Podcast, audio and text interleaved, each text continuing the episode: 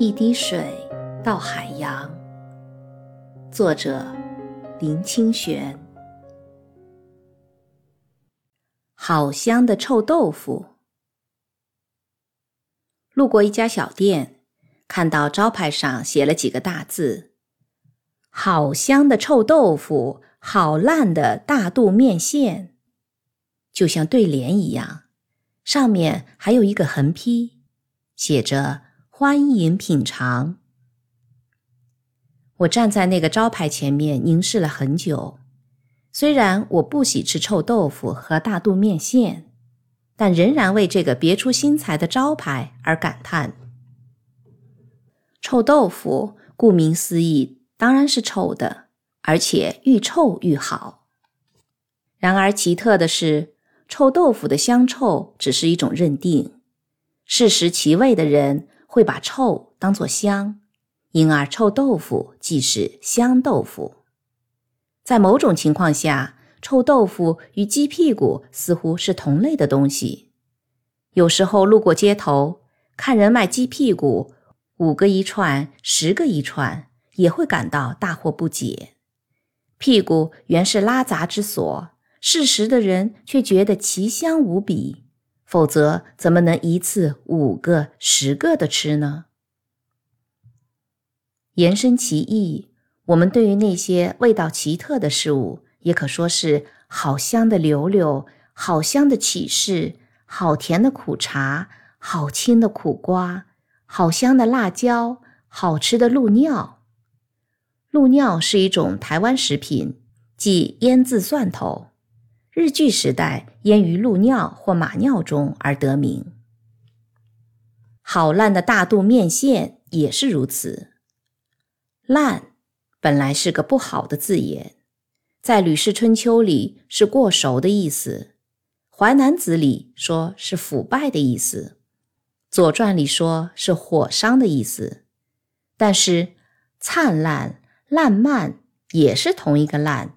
却是象征光明之极致，说是异色兮纵横，其光兮烂烂。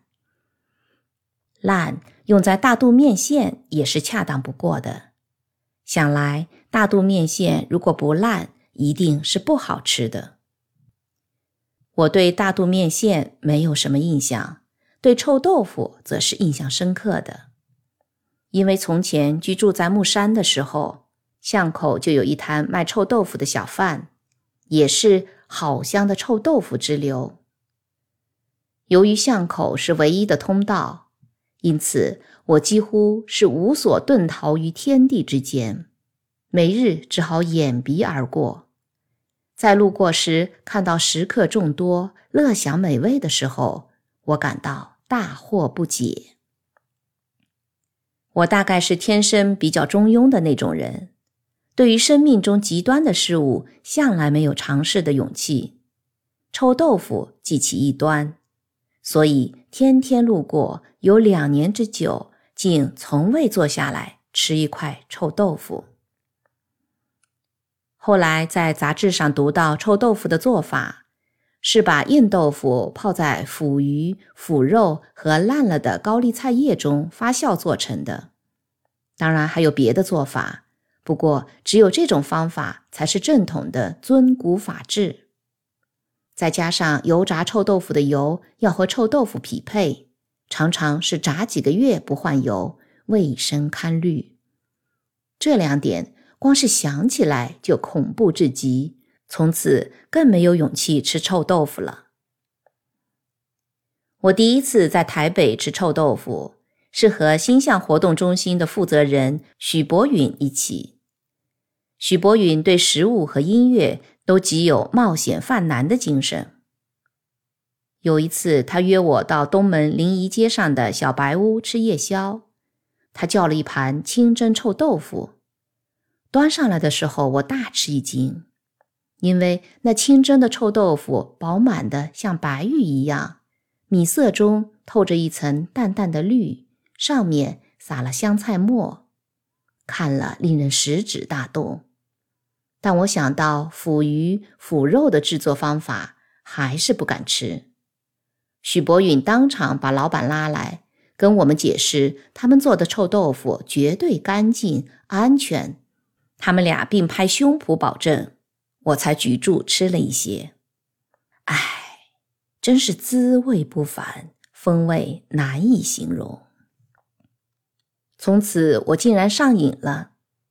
那时我住在临沂街，离小白屋餐厅只有五分钟的路程，几乎平均一星期吃两三次清蒸臭豆腐，才稍稍理解了在街上吃臭豆腐者的心情。这世界的香臭美丑并没有一定的道理呀。天下之至臭不是臭豆腐。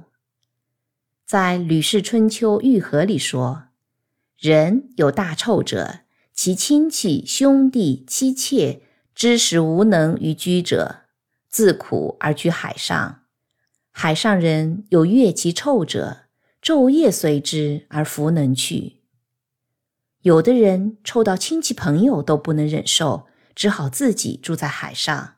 偏偏海上有人喜欢他的臭味，白天夜晚都追随他而离不开。曹植因而感慨地说：“兰具孙惠之方，众人之所好，而海畔有逐臭之夫。”从好香的臭豆腐里，我们可以思考到生命一个严肃的课题，就是我们不应以僵化、固定的眼睛或思维来观世界，我们要有更广大的包容、更多元的心。来容忍世间的意见，因为兰花虽香，是众人所爱，但海边也有逐臭之夫。